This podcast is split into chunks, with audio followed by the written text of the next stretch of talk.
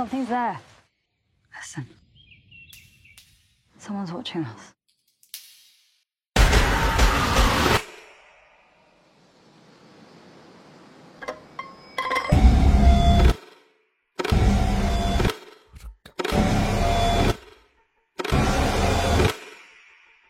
I saw something in the woods.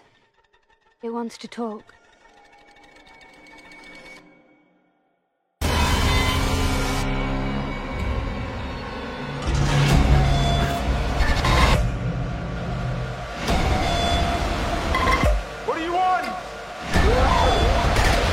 Everything seems to just keep us here. Na continuação do nosso motociclo dos melhores filmes vistos por mim de 2021 em 2021, que reduz bastante a amostra, vamos falar de In the Earth, o filme que este ano Ben Wheatley fez sair em contexto de pandemia. É um filme inteiramente filho da pandemia, pois foi escrito, feito e roda em volta de um conceito que engloba a pandemia, uma vez que neste mundo de In the Earth também a humanidade se encontra profundamente engolida numa pandemia em que um vírus assassino devasta a humanidade, levando os entes queridos de toda a gente e dando a entender que os mais velhos quinam primeiro que os mais novos, é o projeto de Ben Whitley para o confinamento. Há quem reconstrua a casa de banho, há quem faça um pequeno jardim, há quem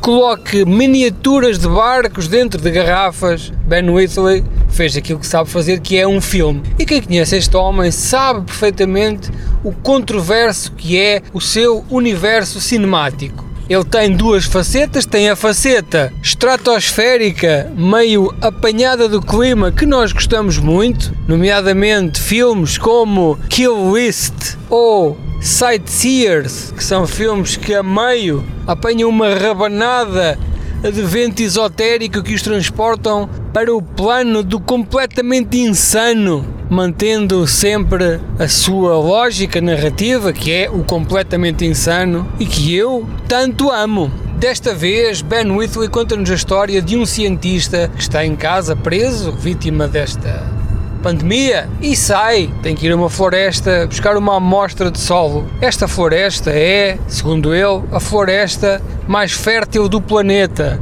Vai ter com uma guia que o leva pela floresta, ter com uma colega que já está a fazer um estudo também lá no meio há algum tempo. Ora, esta viagem rapidamente corre mal quando eles encontram umas tendas abandonadas, dando a entender que alguém desapareceu, e na noite seguinte são espancados violentamente, é-lhes roubado tudo, incluindo o calçado, e ficam a definhar no meio da floresta, para serem salvos por um personagem, um Zek, que lhes presta toda a assistência, um bom samaritano que os ajuda a recuperar daquela chatice que foi terem sido espancados com pauladas na cabeça enquanto dormiam na sua tenda. Ora, este bom samaritano será mesmo bom samaritano? Hum, é aqui que a coisa adensa, quando se encontra também a cientista responsável pelo estudo principal desta floresta, que, dizem os entendidos, é um organismo vivo. Ui! E isto atira-nos para o campo do ecoterror, numa floresta que tem consciência e está na Terra para matar os humanos, esses piolhos na sua carapinha, que merecem ser extinguidos com um quitoso biológico para deixarem a mãe natureza em paz. Esta consciência ambiental anda de mão dada com o gore e com a violência extrema quando um dos personagens principais tem umas chatices que são constantes e acontecem três vezes durante o filme que o obrigam a passar por situações gráficas que nos faz apertar o esfíncter ao ponto de nem uma agulha lá caber.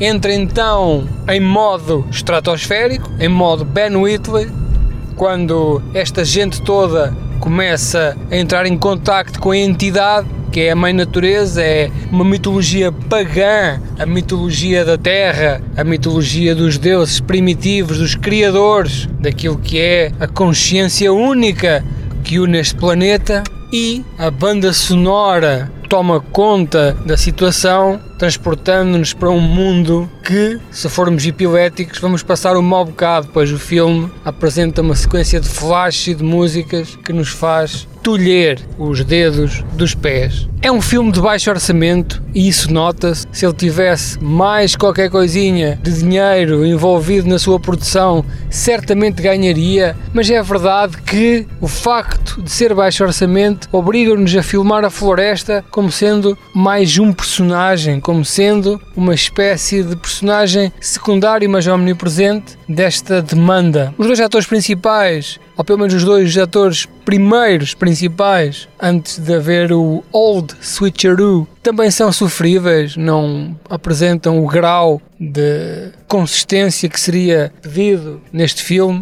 Mas ainda assim é uma bela experiência. Não é apenas um bom filme de pandemia, é um bom filme no geral. E eu diria que é também o meu segundo ou terceiro preferido do ano de 2021.